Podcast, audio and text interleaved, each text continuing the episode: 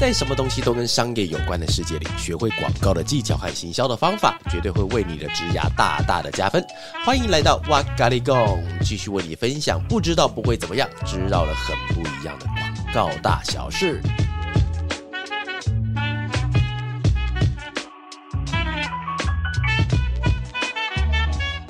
Hello，大家好，欢迎来到哇咖喱贡，我是娃娃，我是阿啾。OK，哎，我们今年是二零二三年的第一路，对不对？对，没错。耶，先给自己一个掌声。好了，哎，你跨年去哪里跨？我跨年去冲绳跨。等下，你去冲绳？Okinawa 吗？没错，Okinawa。哎呦，哎，下去日本不用什么搓鼻子那些吗？不用搓鼻子，但是你要先上去登记。就是他们会有入境网站叫 VJW 哦，哎，对对，先跟大家先科普一下，不是科普啦，先介绍一下今天的流程啊。等一下我们后面会有呃提到一些内容，叫做跟广告行销会很有关系的，叫做层次的那个发想，层次的层次的思考了哈。对，其实任何行业都会有用。但在前面的时候，我比较想要了解一下，我们先闲聊一下。啊、那你说你去到冲绳去跨年？对，去跨年。所以你有看到那个什么烟火？哎，没有，啊、没有吗？哎，各位，他们是为什么没有烟火？因为我们是走比较神社参拜路线。因为他们日本其实，在跨年的时候，他们半夜十二点都会敲钟哦，然后你就是不是会敲很多下那种？对对对对对，他就一直敲一直敲，然后你就会看到很一百零八下哦，是吗？我没有在现场算，就是因为是不是一直不断的敲？对，他会一直不断。我印象中很像有一零八这个数字，因为那天我我我老婆她去最近有去一个那个有一个很神奇的活动，它叫一百零八拜。那个拜是拜拜的拜，嗯，那个那个拜是他意思就是说，就一集中一群人，然后他们会集中到那个他们他去参加那个场次是元旦的一月一号哦，他们集中到华山啊松烟松烟那个仓库里面，然后让很多人在里面两百多个、哦、在里面做一百零八次的拜日式，拜日式拜日式是瑜伽里面的拜月拜应该是拜日式吧，就是某一种瑜伽的姿势，就是可能拜拜要往上，身体要扭来扭去，然后同样的东西做一百零八次。然后那个时候我就我就想说，那个重点是为什么是一百零八？然后他跟我讲说什么呃，那个老师他们有个简介嘛，说什么是人类的磁场啊，因为呃地球跟月球什么靠近一百零八下，所以月所以念珠也是一百零八颗。然后当时我听到这个我就觉得怪怪的，怎么说？你知道 bug 在哪里吗？在哪里？因为念珠这个东西在我们我大中华对那个佛教，它从唐朝传到中国来的时候。他就已经有念珠这种东西了，对啊，对啊，原理上是这样的，但他们怎么可能知道月球跟地球相差几倍？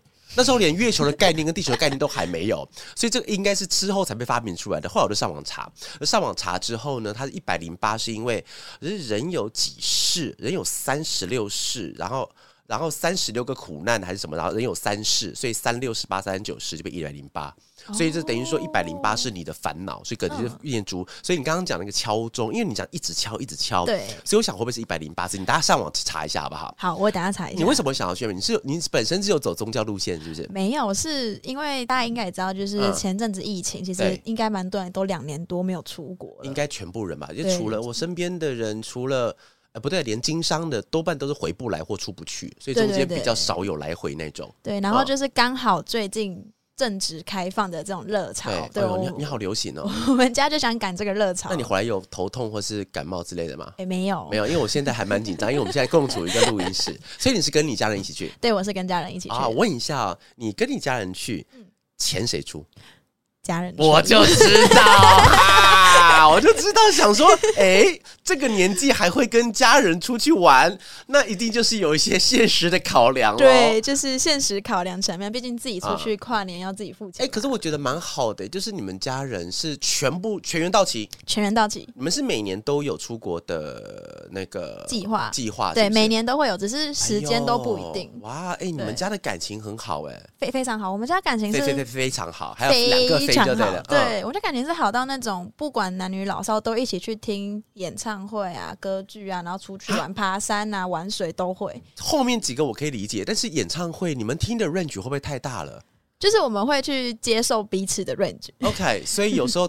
听东区，东区也会一起去听，然后有时候听歌剧也是一起去听。对，你们好奇怪，哎，所以所以所以所以这个习惯是从什么时候开始养起来？你的家人他有刻意去营造一种家庭幸福的氛围吗？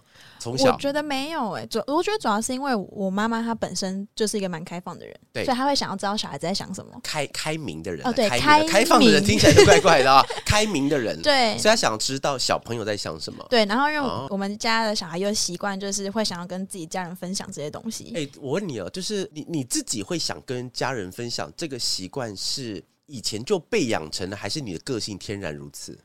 我觉得算是后天的啊、嗯！怎么弄的？哎呦，好难哦！因为我自己的女儿现在五岁啊，那她现在已经会白眼我了，你知道？就是这么，这么快吗？她那天在沙发上躺着，然后我就想要把我的头靠着她的肩膀。五岁小朋友，然后我一靠，她已经是用那个。各位想象一下，就是你用非常不情愿，左肩用力往后转九十度，用力转一百八十度这样转，她就说把我头给甩开，你知道吗？才才才五岁耶，糟糕！那很难想象她到十五岁的时候会完全不理我。那你是怎么样后天培养起来的？其实我觉得是。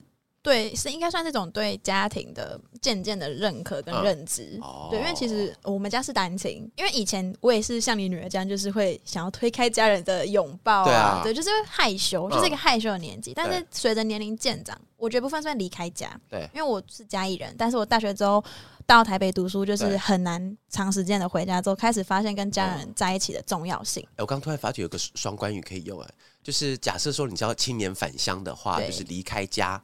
让我们回家，但是那个家都是嘉义的家，有没有？鼓励鼓励嘉义青年的可以回到回乡返乡。哦，这广告好棒啊！来，各位有广告商想要用的话，我送你了哈。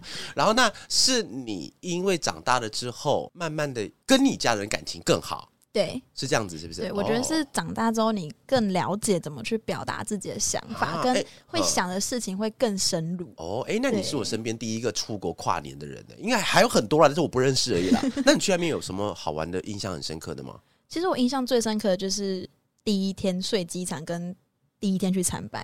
为什么睡机场？我们很疯狂，就是我们几乎三天都没怎么睡，因为我们早上六点的飞机嘛，嗯、所以我们等于四点就要 check in 啊。对对对，对啊，那时候我们差不多，因为他们从嘉义上来，也不可能在桃园特地去开一间就是饭店这样子。啊，因为时间就只有几个小时，只有两个小时。我们想说，那干脆就去机场睡好了。哦，那个不叫睡了，那个叫等飞机啦。算等飞机。我以为你第一天去，你们是没有订饭店，然后要要跟那个就跟个电影一样，是要在那个机场里面睡觉，要把椅子都拉起来。你们是等飞机？对，算等飞机。还好了，那然后呢？然后我们那天下飞机之后，就是完全没有休息，我们行李放在饭店，还不能 check in。对对，就行李放在饭店，我们就去走走那个古迹，对，走了万步。哦，嗯，然后走完万步之后，晚上。也没睡，就去吃饭。对，吃完饭之后就去跨年。我就算一路从前一天的凌晨十一，诶，晚上十一点多撑到后一天的十二点多，快一点多才回去。哎，这样子好强哦！可能也是出国玩的时候，肾上腺素会比较发达。对对对。如果你把所有的东西换成工作的话，可能就没办法了。哦，可能会瞬间断电。怎么是没 没有睡觉？这样怎么可以呢？这样才太惨了。对，没错。那娃娃的跨年是怎么过的？我跨年哦，其实我跨年跨的很朴素诶。我在家里面，因为我不小心多嘴了啊，小的长嘴，叭叭叭，多嘴了是跟他讲说，跨年今天的跨年会有烟火，然后。对，然后女儿她就一直在那嚷嚷，因为我女儿通常都是在九点十点就一定要睡觉，不然她会开始欢，因为小孩子没睡觉会开始欢。对，然后她一直说她不要睡，她要看烟火。然后呢，急中生智，我就把手机拿开，我让她看去年的烟火。而且我去年的时候还跟她一起倒数哦，我说快快，现在要倒数了，我们一起来数哈，五四三二，然后就把那个烟火就按，因为我是三二嘛，然后开始按 play 嘛，就一按然后烟火开始打，因为她也看不出来是哪里的烟火。然后我记得我那时候好像找大道城还是哪里的烟火，反正也不是一零。就对，他也看不出来，然后就三个一，然后按下去，然后烟火开始放，然后放完我跟他讲，耶，我们看完烟火了，新年快乐。他跟我讲新年快乐，爸爸，然后他就睡觉了，我就把他拱睡觉，然后接下来晚上就跟我老婆两个人自己看真正的一零一的那个电视转播了，电视转播的烟火，因为我们没办法到现场去啊。所以，所以就是还没有过十二点就让祖祖去跨年了。对对对对对，就赶快赶快睡觉了，不要再跨年了。小孩子写那么久干什么？其实，在二零二二的年尾，我们有去办一场工作坊，算是我们做一场演讲加工作坊的部分。对啊，想问问看，娃娃在这部分有没有比较印象深刻的地方？哦，我们现在终于要聊主题了，对不对？对，我们要切入主题了。哎，我今天因为因为因为我觉得这个模式，先跟大家报告一下哈，就是有比较常听我们节目的朋友应该会知道，其实，在前面我们通常之前都是有一个。开场白啊，前言，但是后来就觉得很像聊天，比较比较好，比较好聊，你知道吗？就想说不要那么硬了，后面都已经很硬了，前面就软一点吧，然后开始乱聊。对，所以我们现在前面的时候前言的大纲只有两个字啊，叫跨年，然后就没有了啊。各位，我们的大纲，因为因为我是一个需要做资料的人，通常我的资料说要做访纲啊，做什么挖瓜哥东西，一定要都要很详细。但是因为想说闲聊。所以我们就没有 没有前言，就叫做跨年。所以各位听起来的时候，应该还是很嗨啦，对不对？对，闲聊很好了。好了，你刚刚提到什么东西？就是我们在年底、啊、工作坊工作坊 啊，因为我觉得今天想要跟大家聊到的工作坊的事情哈，就是我先跟大家讲一下所谓的工作坊跟演讲跟讲座。本身有什么不一样？而且你会学到什么东西哦？先讲一下，因为演讲跟讲座比较好理解，呃，它就是在一个场域里面，然后请到那个业界的呃翘楚啊，也请到业业界的前辈在前面的时候，用一对多的方式跟大家来把他的。今天的主题完整的分享出来，这个叫演讲。那通常它的互动会是单向的，就算是双向，那也可能是在最后面大概二十分钟啊三十分钟，互相留一点 Q&A，然后互相留一点交换联络方式的时间这样子哈。但是所谓的工作坊的意思呢，有些人可能搞不清楚工作坊，你就把它想象成工作坊，其实很好理解，它叫做你也要工作，我也要工作，然后我们一起在现场把那个东西给。做出来的概念有点像什么？你知道？就比方说，像呃，我们通常在开工作坊的时候会用到一些工具，也包含了等一下跟各位分享。我们这次的主题叫做 layer thinking，就是一层一层去做思考哈。但是通常假设演讲的话，我就跟你讲说，比方说在做商品、做广告、做行销的时候，layer thinking 有多么的重要。但是工作坊的时候，那我就会把东西先跟你讲多么重要，之后，然后跟你讲第一步应该要怎么做，然后就跟你讲第一步、第二步、第三步，慢慢的带你往下做。所以在这个 part 结束的时候，因为我们的工作，我们工作坊有几站呢？六站，对不对？哎，对，六站。啊，工作坊六个 station 啊，六六个那个中间的段落，呃，所以六个段落讲完之后，你就会学会六种的技能，或是称为叫工具。或称为叫技法，或叫技术，其实都可以。它就是一种让你可以把一个事情往下 run 的一个核心。当你把这个核心学会了之后，你就可以用在你自己的工作上面去。呃，但是工作坊时间比较长啊，各位，工作坊不是说一两小时，通常工作坊都是六到七个小时。我还遇过两天以上的工作坊哈，因为要分享东西比较多，所以呢，那期许今天来上过工作坊的人，那结束之后他们会带走一套工具。带走一套方法，甚至带走自己应该要被解的课题，把它带出去，这是工作坊的东西。然后你刚刚问题是什么？哦，原来是这样，就是行马赛，我有我有，我不小心跳头了。喂，对，就是其实刚刚爸爸有讲到，我们其中有一站就是、过了过了一年，其实差题的老毛病还是没有改。这应该短时间内很难改，应该很难改。会不会是短辈子之中都很难改？会不会这辈子都没办法改掉？耶，糟糕！来换你。对，就是刚刚我讲到，我们其中一站是 layer thinking。对，对，那想先问爸爸说，嗯，到底什么是 layer thinking？我是 thinking 啊，thinking 要舌头要咬在舌，舌头要咬在门那个门齿跟分下面的牙齿之间是 layer。Thinking，然后不是一二三这一次，一二三，layer thinking，很好哈。来，layer thinking 的意思呢，其实呃，它是英文，呃，其实它有一个中文的名称，但是因为中文那个字我我呃我不习惯这么用，不能讲好或不好，因为大家都这样用，就是那个字叫做洞察啊，洞察我们都知道那个字叫观察嘛，洞察嘛，一件事情真正背后的原因，但是因为我觉得中文字博大精深。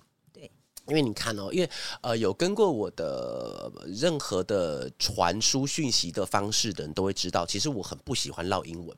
但是这一次的学习，我刻意要把它变成是英文的 title，是因为我觉得中文字太奥妙了。洞察这两个字，它很难被一个不知道广告跟行销角度的人马上理解。比方说，我们今天跟一个高中生讲说，你要有洞察，听不懂。对，不他不知道什么，他不知道什么叫洞察，因为这两个字挖洞的洞，检检查的查，那这两个字其实很难懂啊、呃。但所以我就后来把它变成是，因为现在的高中生，因为我，我我女儿幼稚园，她英文很好哎、欸。以前我跟她妈妈在对话的时候啊，就是只要我们有些事情不想让小朋友知道，我们会用英文。嗯哦，对，然后、哦、但是现在小朋友都知道喽，他听得懂喽，对不对？我们讲说，比方说我们两个想要吃点，我们两个等他睡觉，他吃点蛋糕，我女儿开始抓关键字了，嗯，sleep，嗯，cake，那 那里有 cake，马上就知道了。所以我们现在变成什么？我们现在变成讲台语。哦，台语他也没办法学，因为台语等于是要先学会了中文，对，才有办法转成台语，所以他他的语言有被隔，然后学校也没有教了，学校没有教，都是要教英文了。然后呢，那为什么这次我要把那个字洞察把它叫做 layer thinking？是因为哦，layer 来各位哦，你现在如果你不知道洞察这两个字的话，你来解释，你来听听看哦。呃，你再想一下，我们在观察一件事情，但是那个方法叫做 layer thinking，一层一层的往下想，其实这个东西很好理解。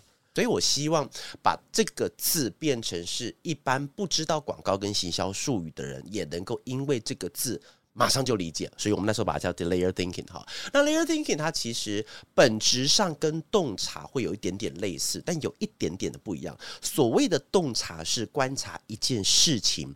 背后的原因，比方说好了，今天 Joe，你刚刚讲说你今天是去跨年去哪里？去冲绳。去冲绳。那如果我们今天直接用这个东西判断的话，我就可以判断说，Joe 他的洞察是他喜欢去外国。感受外国过年的气氛，好，这是其中一个。各位，这个洞察是不是对的？是对的，因为我们是从第一层往下看。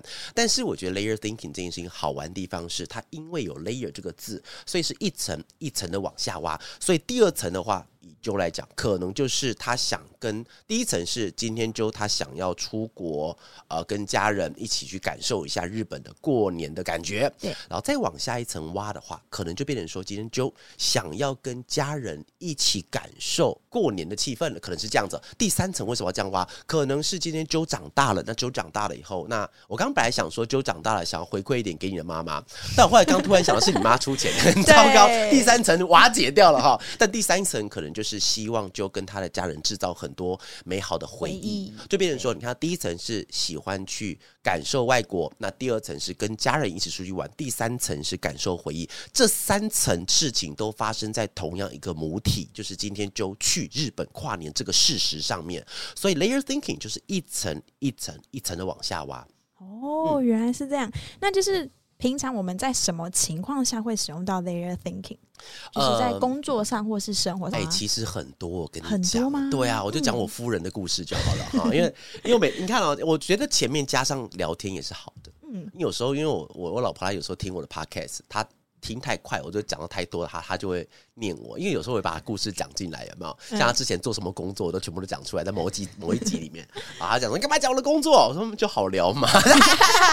比方说好了，他今天回到家的时候，有时候回到家的时候，他就是脸部表情凝重哦。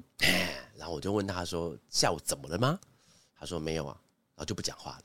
哎、欸，这个时候如果我是用一般的臭直男的方式的，哦，没事哦，那好，那我去打电动喽。哎、欸，糟糕了，对，完蛋了，完蛋了，完蛋了，barbecue 了，一定完蛋了。我跟你讲，所以这个时候再开始动用 layer thinking 的脑袋，layer thinking，一开始要想怎么了？他其实哦，你看，以及我今天以夫人的状况来讲，他今天可能是在家里面看到他面色凝重。对，但是往旁边一看，哎，散落一地的玩具，或者是旁边，哎，我的衣服忘记折了，所以这两者一定有一个地方是让他不满意的地方。开始想，那没有折衣服这件事情是，难道是我？纯粹把家里弄乱，他要整理很烦吗？不一定哦。我们以这个事实来讲，刚才其实有两层出现了。第一层是他今天的脸部面部表情凝重，那第二层是假设看到我的衣服、我的外套没有收起来的话，他觉得他要收拾很麻烦。这第二层，第三层有可能是什么？再往下挖，可能是今天衣服挂在那个放在地方，他要去收拾，他自己有事情要忙，他还要帮我收拾衣服，他觉得自己像黄脸婆哦。黄脸婆之后还可以再往下挖，可以、哦、可以再往下挖，是因为。我我讲个世俗观念的话，八点档剧会出现的。比方说，他会觉得说：“哎、老公是不是不爱我了？”因为他就觉得我只是个帮他收拾东西黄脸婆，哎妈？外面在上班的时候、开会的时候，看到每个同事、看到每个客户都光鲜亮丽的，那为什么他一个人在家里要当黄脸婆收的东西？那也许他今天以为是不爱的，再往下还有一层哦，可能是什么？没有安全感。哦，有没有可能没有安全感？而且虽然虽然呢，这整个世界没有安全感的是我，因为我通常会被他扁啊，所以我我所以我的肉体缺乏安全感。但其实它这个东西可以在你日常生活中，其实我觉得不一定是用在日常生活中，而是我们日常生活中其实我们都在用，只是没有人帮你把它具象化画出来。尤其是哦，像为什么 layer thinking 在广告业很重要，是因为你想象一下，我们今天为什么一层上往下挖？你想象一下，各位，如果你现在手上你是广告或行销的专业，随便，或是你去架空一个东西，假设你今天开发了一个绿挂咖啡，随便，好，今天阿啾你开了一个叫阿啾绿挂咖啡一个包装，然后你今天在某一个档期，比方说中元节，你今天要进到全联，全联去贩卖，对，然后呢，因为其实中元节它是全台湾最大的档期。因为最啊，它甚至比过年还大哦。因为过年的时候，你会买的东西比较固定，就是馈赠啊，然后就是团圆啊、零食那些。但是中元节买的东西会分门别类，都会有，都会有。你知道为什么吗？因为中元节通常是要买拜拜，对不对？对。但是因为我们去到卖场，除了已经买拜拜的话，我们就会把其他东西一并买完。啊，所以其实，在卖场里面，它这么多东西让你买，是因为让你方便一次把它买完掉，就对了。你想象一下，今天阿啾的绿挂咖啡，绿挂咖啡要进到那个卖场去，然后你不会是唯一一家吧？对，一定不是。今天不是唯一一家，所以可能同时间会有三十家。哎，真的有可能，三十家太惨，二十家是有可能的。各位，你去到卖场去看绿瓜咖啡，二十个品牌以上是很很容易就发生的事情哦。然后，如果你今天就用第一层绿瓜咖啡的广告，通常怎么做？你看哦，今天我们进去就讲说，呃，那我们的咖啡啊、那个采收呃是来自于那个阿拉比卡啊、我们是什么什么什么什么挖沟豆的那个就讲，你就讲你的豆子你。超级自信的，有没有？那个豆子，我们家豆子绝对是来自于阿拉比卡的那个地方的虾米虾米豆啊，是那个三级豆之类的，很棒。但是哦，除了你之外，阿拉比卡到处都是。所以你今天非常有自信的那个点，如果刚好跟别人自信的那个点一样的话，那你就要有绝对的把握，你的点比他更好。而且最残酷的是什么？是消费者分不出来，你是阿拉比卡，我是阿拉比比卡卡。那个不知道，哎，到底对我来说，阿拉比比卡卡它便宜两块，那我买谁？我买阿拉比比卡卡，因为我们都是绿挂咖啡，不会要求绝对绝对的品质优势，到最后可能变成是什么价格战。所以，当我们东西都进去的时候，你的切入角度如果跟其他人切入角度都一样的时候，在那个二十家的绿挂咖啡，你一定会被打趴，因为在这个时候不是要讲说你的产品有多好，而是你的产品跟别人有什么。不一样，那要找出不一样这件事情的方法，就叫做 layer thinking。你一定要从像刚才你出国这件事情了嘛？如果今天不用 layer thinking 来想的话，就是阿啾喜欢出国结束。但是我们今天要找到不一样切入点，就是阿啾他出国是为了要跟家人产生很棒的回忆。那这样子的话，用这个东西当做一个广告，各位哦，你先用你可爱的小脑袋帮我想一下。刚才其实用阿啾出国这件事情，广告已经有三支了。第一支广告就是给什么人看？非常想要出国玩乐的人啊，很想要去日本玩乐的人，Okinawa 在过年期间啊，票价几折几折，然后里面又有一百零八下的钟让，还是可以，其中三下还可以让你撞之类的，随便。但是其中一支广告，那第二支广告的话，就是你今天一个人出国了吗？你去过，一定去过了吧？看过千山万水，但是旁边如果有双眼睛可以陪你一起看这个世界，那会是多美好的。或许家人去，家人价有没有？朋友价。团价随便你，这第二种广告，第三种广告是什么东西？它都不是打这么哈 sell 了，就是你跟家人之间的美好回忆，可能就一个妈妈哈，妈妈跟妈妈在翻以前照片，翻翻翻翻到某个时期的照片，高中、大学之后，后面的相簿没了。没有东西了，因为从来没有制造过，没有制造过回忆，没有制造过记忆了，所以这个时候怎么样？哎，Okinawa 这个地方、呃，不但里面有风光明媚，还去可以敲钟一百零八下，然后现在价钱又非常的漂亮，跟你家人找一个一起制造回忆的地方。你看到各位哦，刚才 Layer Thinking 只是随便抓个例子，已经有三条路线出来了。那你这三条路线的话，如果你今天要跟别人不一样，你就必须要从这 Layer 开始往下挖，每一层每一层，让你可以想到的东西不一样。就可以用，所以生活上哪里可以用到，都可以用到。哦，嗯、所以就是其实，在生活上，它不但可以解决感情的问题，还可以增加、就是、哦感情问题。那是那个、啊、各位各位还没有还没有尝试的宅男们，先不一定要去试啊哈，因为我不一定会成功。对，就是它不但可以。可以尝试去解决感情上面的问题，嗯、也可以就是我刚听下来，其实觉得是可以增加话题的一个方法，就是在一个让那个话题有延伸性。对啊，对啊。对，那像刚刚 YY 也有举例到，就是在广告使用上面，嗯、它就是可以有不同的 TA、不同的视角去做判断。对，对，那它其实这样跟我们一般在广告上面会想到消费者洞察是有关系的嘛？它彼此之间会互补。但是两者会有一点点本质上的差异。我们先讲消费者洞察好了，就是消费者洞察通常是他们的某一种行为开始去预判他们做这个行为的原因，然后去找出这中间的逻辑链条，然后在你的广告在适合的节点把它放进去。这个是一种实际的做法。呃，我讲个最直白的，好，比方说，通常一个消费者走到屈臣氏或者是走到康士美的时候，你知道他们在货架前面最常做的动作是什么吗？这是经过调查的，这是真实的。比价吗？他们最常不是做比价，他们是拿起手机。啊，查 Google 上网查评论，哎、欸，好问题哦。他为什么他手机难道一直要吃屈臣氏的 WiFi？他没有 Wi，他没有他没有行动网络吗？不是，是因为这个东西它没有重要到。因为我刚刚讲为什么要举举屈臣氏跟康士美，是因为它本身是开价品牌，对，开价品牌的价位是比较亲民一点点的，所以当。价位比较亲民，所以它的关心度跟摄入度会就会比较低一点点。当比较低一点点的时候，我在现场我再查就好。除非我那个商品是非常的独特的，我在外面就已经查好，我进去拿了就走。但通常进去的时候，你看嘛，一瓶 A 品牌的卸妆乳跟 B 品牌的卸妆乳中间价差十二块，那品牌差不多的时候，你会不知道该怎么办。这个时候会，因为毕竟是擦脸上的，还是要小心一点点。所以他们会上网去找评论。所以这个时候口碑才是如此重要。所以我们今天在做广告的时候，就可能要放在什么地方？要放在搜寻的页面。他比方说，今天消费者他搜寻了“卸妆乳”这三个字的时候，我的广告关键字就从这个时候开始投他、打他，或者是在我的货架上面就买了一个版位。放这个地方讲述我们的特，不能讲说隔壁没有我好了哈，一定要写说我们的特点是什么。然后另外一个是，还有个节点是，他们今天在找什么关键字，我可以经由大数据就把它给绑下来。通常是照经验，因为通常卸妆乳会搜 search 卸妆乳的消费者的轮廓，应该大致上我们之前都有碰过，所以用这个方式去调查它到底会在哪些网站、哪些地方。哪些载体上它会出现？那我就把广告投放在那个地方就好了。这个东西在消费者洞察可以抓到的点，但是哦，你看哦，我刚刚讲所有东西，它都是加在一个实际的行为上。对，这所有东西都是已知行为。他今天到了卖场调查资料，所以我有资料后开始投放广告给他，跟他去沟通。但是哦，我觉得 layer thinking 有一点点不一样，是它里面有一点预判的成分在里面。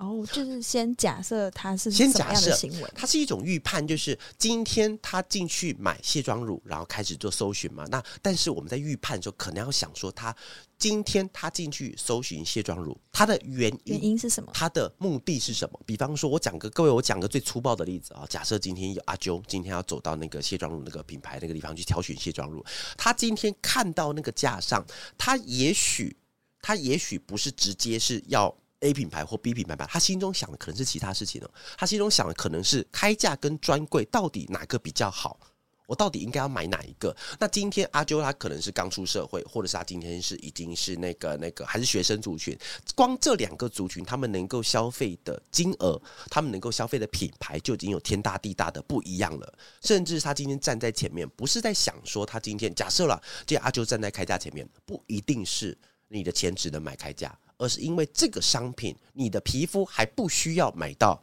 专柜还不需要买到医疗级的品牌，所以其实专那个开价就足以应付你现在的肤况的问题了。但是这件事情如果是用刚才纯属用消费者洞察的话，会比较难查出来，是因为它是用实际的行为。但是 layer thinking 有点预判的成分在里面，所以你看呢，我是一层一层往下，所以第三层我们先用就我们就挑卸妆乳好了。第一层卸妆乳叫做接阿啾在那个柜子前面啊，专柜前面不不不，在那开价前面挑卸妆挑卸妆乳，第一层可能。是讲说，你就是要买一个，因为你常常有化妆的需求，所以你需要买卸妆乳。这第一层，再往下挖一层，可以什么东西？可能是因为呃，今天阿啾他上班的时候啊，因为他刚入职场嘛，刚入职场可能是化妆会比较丰富一点点，所以他会需要好一点点的卸妆乳。但是他那个卸妆乳代表是什么？卸下一整天的疲劳。疲惫感，所以第二层可能是他今天买的那个卸妆乳是要卸下疲惫感。那第三层，我们再试试看呢？卸下疲惫感之后的阿啾是什么样的人？你会回归到原来的自己，你不用在职场上对长官阿谀奉承，不用，不用再去跟客户卖笑，你不用再去做一些自己不想要做一些，你就是你自己。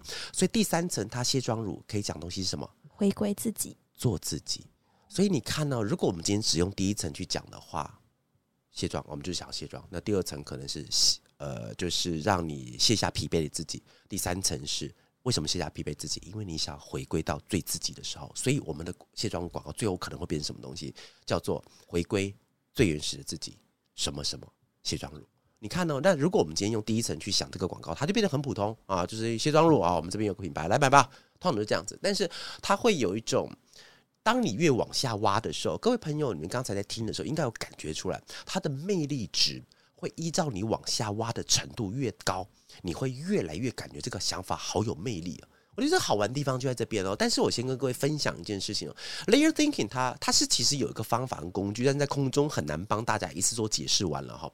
但是哦，我并没有跟大家讲一件事情，就是第一层跟第二层跟第三层不是越底下越好哦，因为有些商品它其实第一层就解决了，那就不用讲太多了。尤其是他今天关心度更低的商品的时候。改吧，一包五块钱的糖果，一包十块钱糖果，你跟他讲什么 layer thinking 不用了啦。我们新新口味的，我们跟谁联名了？买吧，就这样子就好了。卖场只要铺货铺的干净一点，那其实就差不多了。但是你今天，如果你的商品是在跟别人在一种红海的程度下竞争的时候。你就想了，如果你今天开发一个东西，全台湾、全世界只有你有奈米花之丸，有没有？全世界只有你有，不用不用 layer thinking，第一层就好了，我就出奈米花之丸。那什么意思？其实我不懂，什么是奈米花之丸？不知道。呃，看不到的花枝丸，连我都不知道，对不对？一定卖啊，很好卖。但是如果你今天要卖的东西叫做花枝丸的时候，各位，花枝丸现在全台湾大概有两百个品牌，你就必须要找到一个比较有趣的切点，那个切点就必须要靠一层一层的往下挖去啦。哦，oh, 所以其实就是 layer thinking，它比较像是从实际加预判的情情况下面去做，然后它的 layer one、two、three 都是可以拿来做使用的，依照你的情境去做选择。嗯，对啊，所以我觉得其实把 layer thinking 这件事情学好了之后，其实真的可以在你很多地方都用得到。哦，oh, 那就是学好之后，就是像娃娃开始中使用 layer thinking 在工作上，在生活上，嗯、你觉得对你来说影响最大的是什么？呃，他的想法会很跳跃。很跳跃吗？然后除了很跳跃之外，又有很逻辑。哎，你看哦，欸、这两者是这两者是违背的，有没有？所谓的很跳跃跟很逻辑是这样子的哈，就是很多朋友误会了，所谓的在创意这个世界里很跳跃的意思，它其实是你有很有逻辑，但是你是往很后面的 layer 给他看。意思是什么？比方说，我们刚刚讲，就讲卸妆乳这件事情好了。卸妆乳哦，好，卸妆乳，我想到了，我想到了。其实我们今天卸妆乳要讲的东西是那个、那个、那个，让它回归自己。然后别人说：“哦，哇哇，你好跳哦！你怎么会从卸妆乳直接跳到那个地方？”但是哦，刚刚才跟各位练习过了一次，我有跳吗？没有，我没有跳，我是逻辑往下走的。所以，如果因为很多人误会了，我们卸妆乳，那我们找比尔盖茨来做卸妆好不好？这个 idea 是不是跳？它是跳，但是它没有办法执行。所以我我一直我一直跟大家分享一件事情哈，就是我不知道你还记不那句话，就是创意是在一个框架之下的肆无忌惮。对，这是我很喜欢讲的一句话，就是有人讲说我的狂我的创意超狂超野的，我喜欢很野的那种 idea，我超爱，但是它必须要是一个可执行的，不然那就叫聊天。啊、但是其实我们的工作上没那么多时间可以聊天了啦。我们今天要想个东西，就麻烦帮我想一个真的可以做的，那我们就不要再聊天了。所以这个东西它必须要在一个框架之下去做发想。所以我刚才讲的卸妆乳，如果今天突然跳出我们请 Elon Musk，那么你不要来，不要来做假人了，出来卸妆吧。这个东西可不可以很跳？但它完全无法执行，任何任何方方面它都是不对的。从 TA 一直到销售的。对象到渠道代言人，什么东西都不对的，所以他是没有办法用的。但是我刚才讲到卸妆乳，它今年其实是要让阿舅回归自己。这举例了哈，但是各位可以体会得到，这个东西其实是跳的。卸妆乳跟做自己有什么关系？没什么太，你很难直接直直觉联想，对，没有直接被联想到。但是其实这个东西代表，哎，我好跳，不是，是因为我是用逻辑往下推的。